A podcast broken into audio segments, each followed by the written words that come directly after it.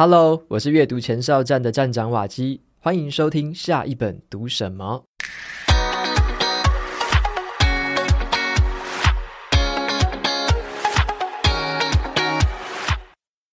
今天要跟大家分享的这本书叫做《编剧，我想当个好人》。这本书呢，在探讨的是一些人生当中的道德问题，像是我的朋友，他的衣服啊，明明就很丑。我到底该不该对他说谎呢？跟他说他的样子其实还蛮好看的。哦，只要讲到道德这两个字哦，我们都会觉得有点严肃。可是这本书的作者会用一个很轻松幽默的方式，带我们去重新思考这些困难的问题。今天这本书会抽出两本抽奖证书，有兴趣的朋友可以到节目资讯栏参考看看。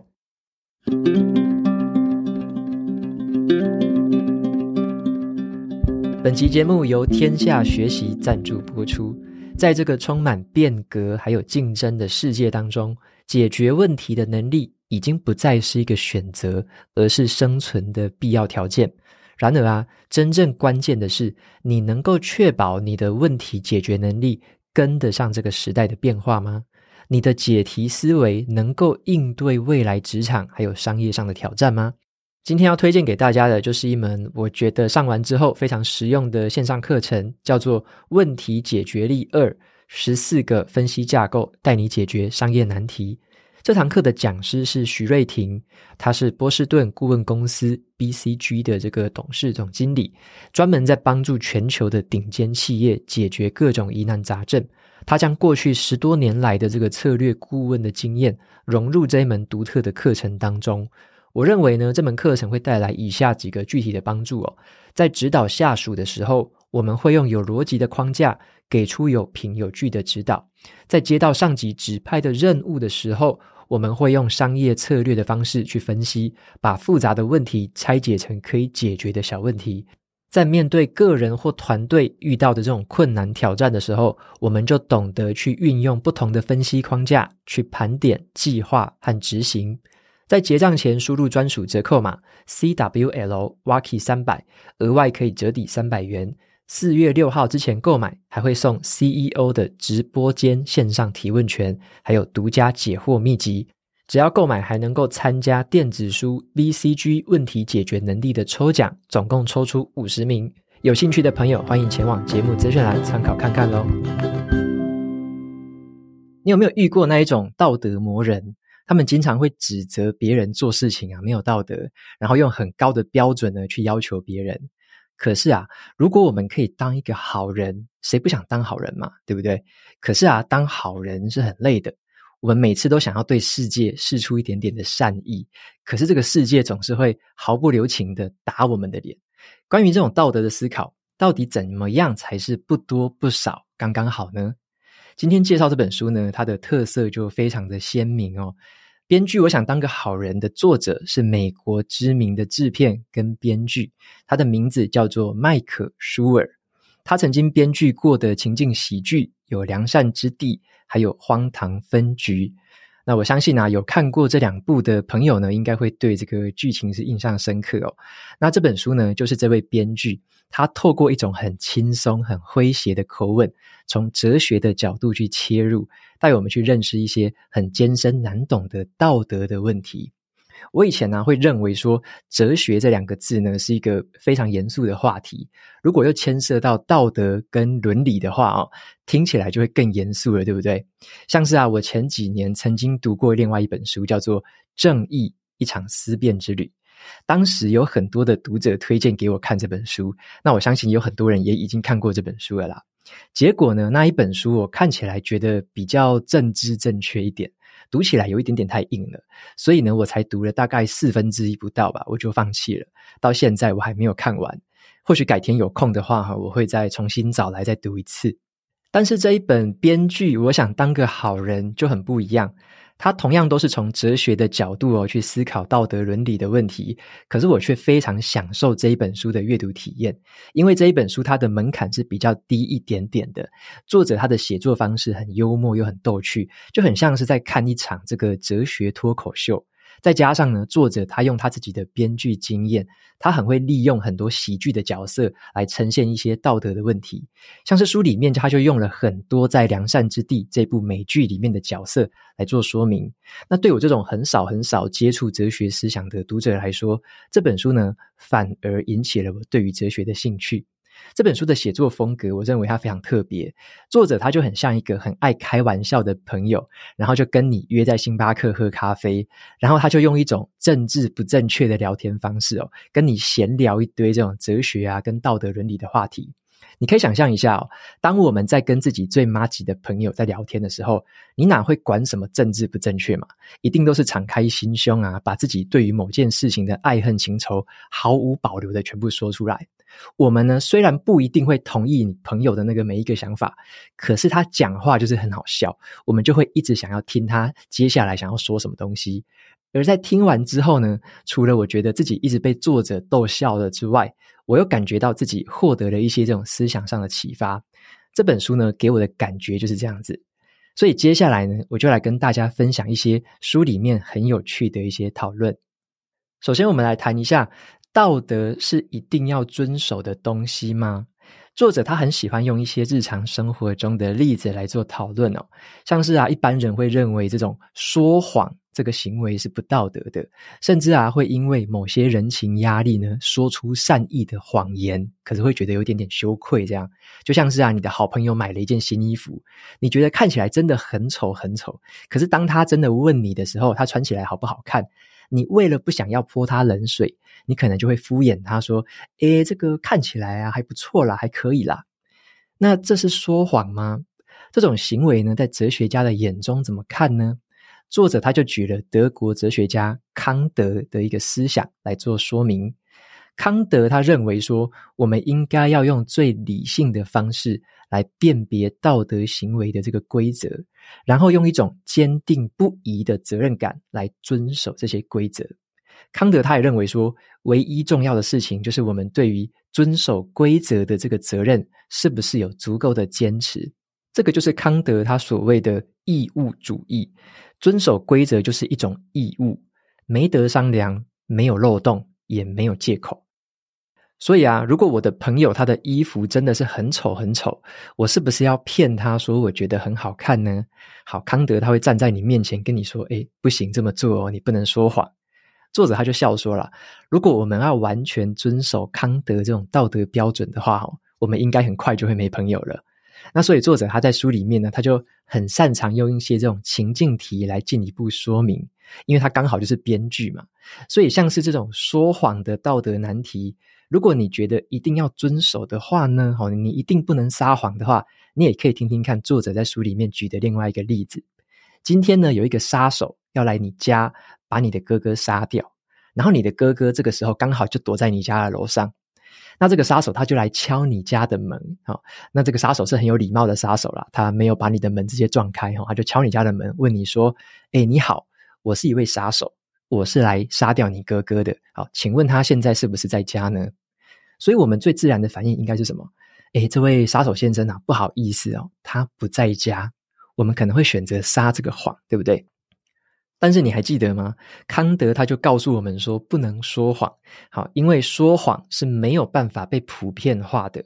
如果所有的人都可以说谎的话，那么人与人之间的沟通就会失去了意义。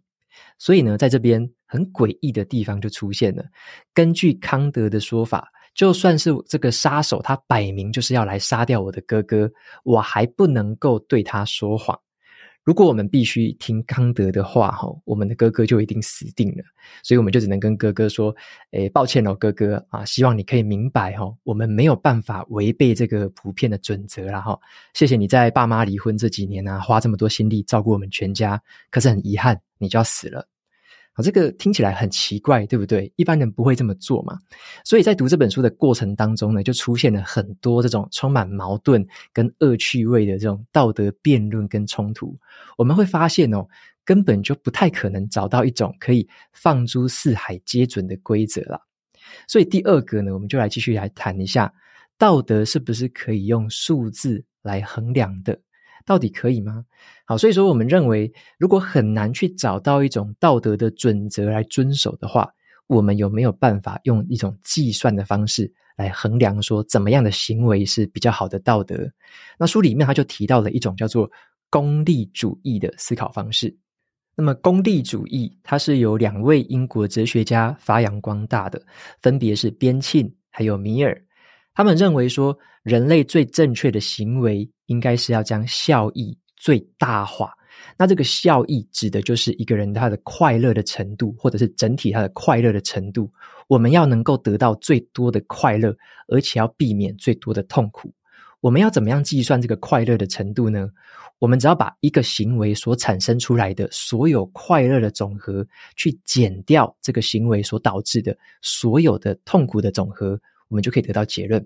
简单来说，要判断一个行为是不是符合道德，整体的快乐越多越好，整体的悲伤越多哦，就越坏。基本上啊，如果我们的行为是依据功利主义来思考的话，在很多情况下是不会遇到什么太大的问题啦。像是我们会尽可能的做一些让大多数人都可以得到好处的事情，我们可能尽可能会减少导致别人痛苦的那些情况发生。可是哦，在一些比较极端的状况之下，功利主义的缺点就显露出来了，也导致这个功利主义遭到很多的批判跟挑战。我改写一个书中的例子呢，让大家可以思考一下。想象一下哦，今天正在上演这个 WBC 棒球经典赛的这个日本对美国的决赛，那时间来到了九局上半，投手大谷翔平他面对这个美国最后一个出局数的打者。每一个观众呢，都非常的屏气凝神哦，全神贯注在看这个直播。在实况转播最紧张的时候，有一个电器师傅，他正在修理这个转播电视台的变电箱，结果他不小心滑了一跤，触电，开始被强力的电击。好，如果我们身为一个导播啦，我们要面对一个抉择哦。第一种，切断这个变电箱的电力来拯救这个电器师傅，但是这个重新开机、重新通电要耗费好几十分钟。这个时候比赛恐怕已经结束了，观众一定会错过这个最精彩的时刻。那第二种，让这个电力继续的运作，让数十万的观众继续看这个关键的对决时刻，而让这个电器师傅继续被电。那么从功利主义的角度来说，我们计算出这个数十万观众观看球赛的快乐的总和。一定是远大于一个人被电得要死要活的痛苦嘛？所以呢，对于那个电器师傅哦，就只能很抱歉哦，你还是要在那边继续被电。好，这个就是功利主义最常被人家诟病的地方。就即使我们去计算出了一个快乐最大化的决定，我们的心里面还是会知道说，有一些事情它就是不太对劲。好，不过呢，作者他有提到说。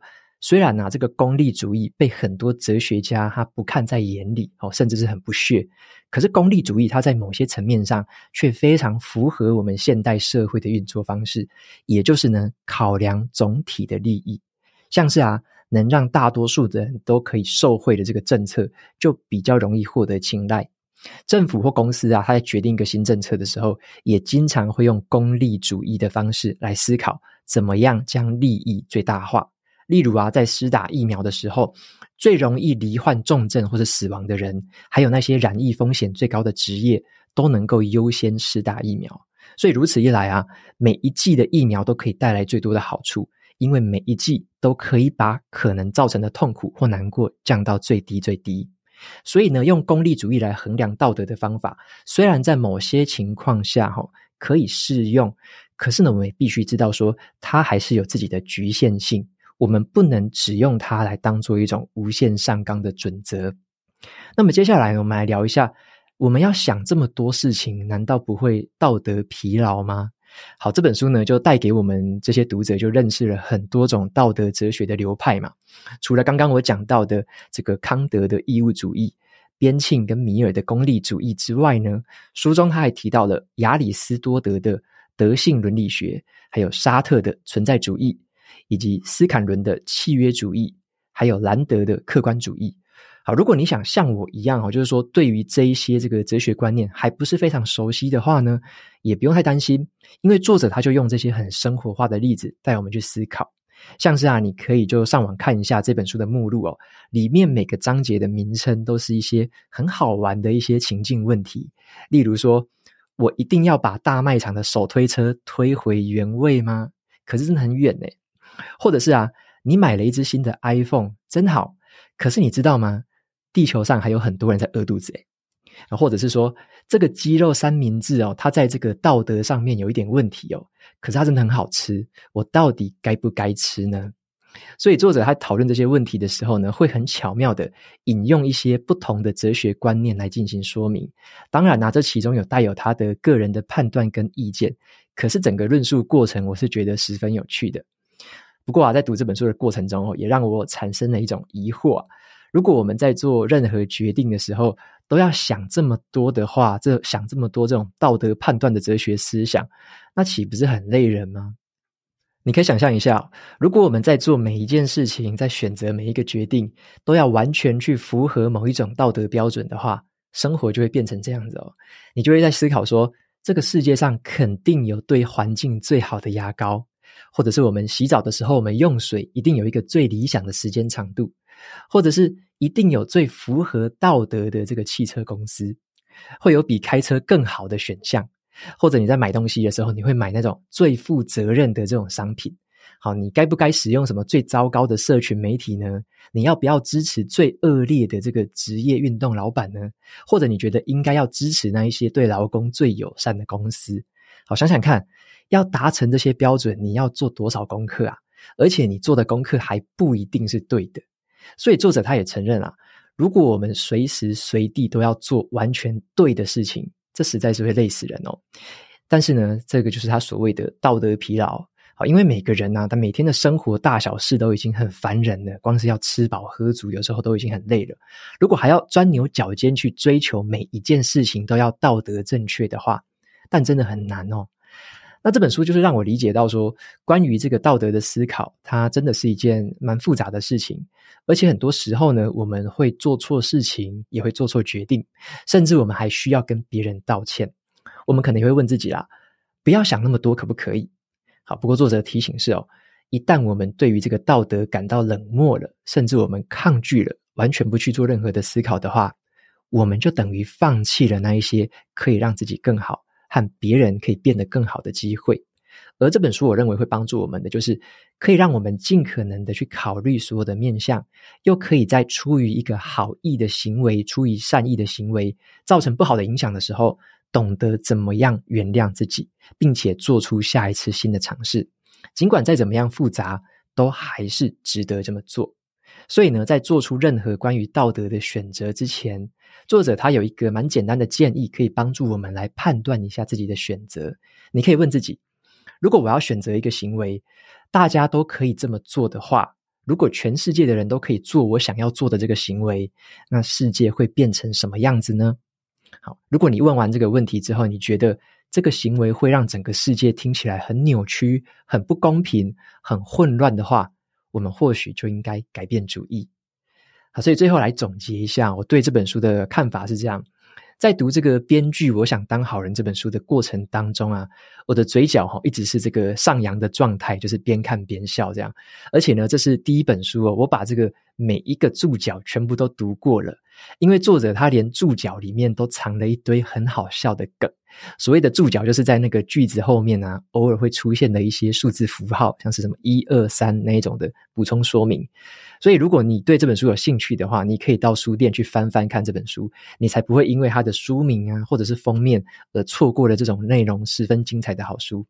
那最后呢，我很喜欢这个作者，他引用了爱尔兰作家 Samuel Beckett 的一句话，可以去说明我们在面对道德思考的时候应该秉持的一种态度。这个名言是这样子的：曾经尝试，曾经失败，没关系，再试一次，再失败一次，这一次失败得更漂亮一些。我也很喜欢这句话的英文原文哦，它是这么说的：Ever tried, ever failed, no matter. Try again, fail again, fail better. 我觉得英文呢，念起来的话也会特别有味道。我认为啊，我们可以试着去当一个偶尔会犯错的好人，而不是强迫自己要变成一个完美的道德魔人哦。我们愿意去接受自己的一些不完美，也接受这个世界的真实跟复杂。我们尽可能的带着良善的意图来做出每一次的选择，尽管我们知道说自己偶尔会搞砸，可是呢，我们还是拥有一种再度尝试的勇气。好，推荐这本书给大家参考。最后来分享一些 Apple Podcast 上面的留言。好，第一位听众叫做 iBro 九二三，他说被讨厌的勇气。案见一郎他也有出一本谈待人，把勇气心理学应用在职场的工作。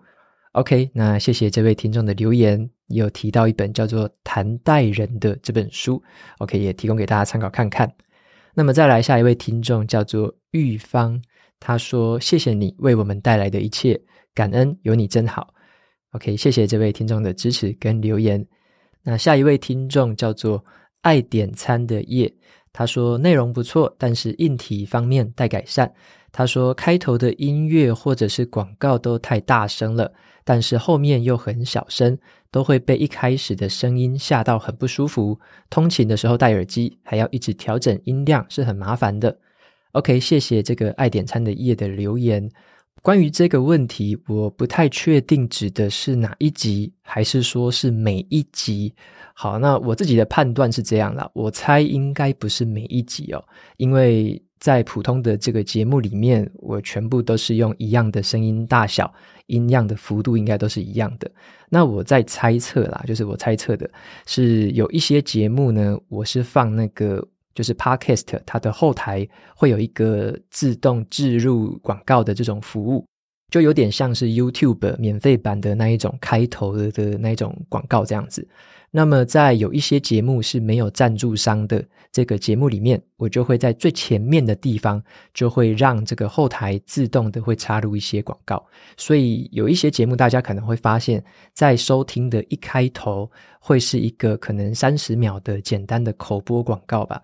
那我猜是那个的音量可能是有点过大，因为那一个音量就等于是后台它自动加上去的，它并不是经过我们 Podcaster 先后呃先后置之后把音量都调一致之后才放的，所以有可能那个音量会比较大，甚至是比较小。这个品质的话，好像没有办法被 Podcaster 控制住，所以这个部分我觉得也会是一个问题哦。也因此，我就跟后台也反映一下这个状况，也希望能够在插入这一种额外的口播广告的时候呢，也能够考量到这整体的收听的音量大小，让大家在听这种额外插入的广告会比较舒服一点点。好，所以我自己判断的啦，这个留言在讲的，我猜是这件事情。好，那如果我有说错的话，也没有关系哦，你就在留言告诉我说，你指的是哪几集特别的节目，那让我比较明确的知道说，呃，可以改进的方向，或者是说我应该要找谁来做这样的一个改善。好，那关于这个后台的，我就先自己去做了哈，因为我觉得这个部分是我自己发现的一个问题。那也希望说大家之后听的话，也可以有比较舒服的这个收听的感受。那么最后一位听众，他的名字叫做呃楚帆红，他说很好的学习管道。离开学校之后，在职场工作了一段时间。那随着这个年龄渐渐的增长，然后忙于家庭跟工作，觉得自己可以运用的时间变得很少，觉得自己停止成长、停止学习很久了。其实呢，也感觉到整个人变得狭隘。但是不知道可以做点什么来改变这种成长停滞的状况。开始收听瓦基的节目之后，觉得获呃收获很多。除了听节目之外，也可以找一些节目当中提到的书来看，好像又重新的感觉到自己有一点不同，有点成长。谢谢瓦西的节目，对我帮助很大。那我相信对这个社会的帮助也很大。谢谢。OK，非常谢谢楚方的这一个留言，那也是对我很好的肯定啊！谢谢你也透过节目，然后重新找到这一种可以就是让自己成长、让自己 refresh、可以焕然一新的这种感受。好，那非常谢谢你对节目的支持还有肯定，感谢。OK，节目到这边就进到了尾声。如果你喜欢今天的内容，欢迎订阅下一本读什么。你也可以订阅我的免费电子报，每周收到最新的读书心得和好书金句。我们下次见喽！拜拜。